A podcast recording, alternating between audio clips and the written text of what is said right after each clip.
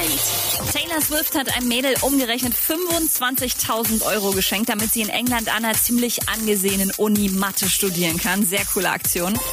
Calvin Harris und The Weeknd haben angeblich einen Song zusammen aufgenommen. Sie haben ein Foto von sich beim Saufen gepostet, war natürlich vor Corona, und den etwas kryptischen Hinweis Don't get too confused.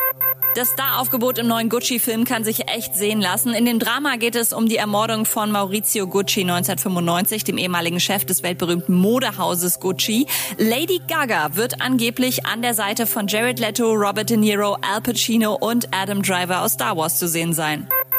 Und das Exit Festival hat sein Line-Up für den angekündigten Livestream vom 3. bis 6. September announced. Mit dabei sind Karl Cox, Charlotte de Witte, Paul von Dyck, Offenbach und viele mehr. Update mit Claudi on Air. Jetzt auch als Podcast. Für tägliche News in deinem Podcast-Player. Abonniere I Love Music Update.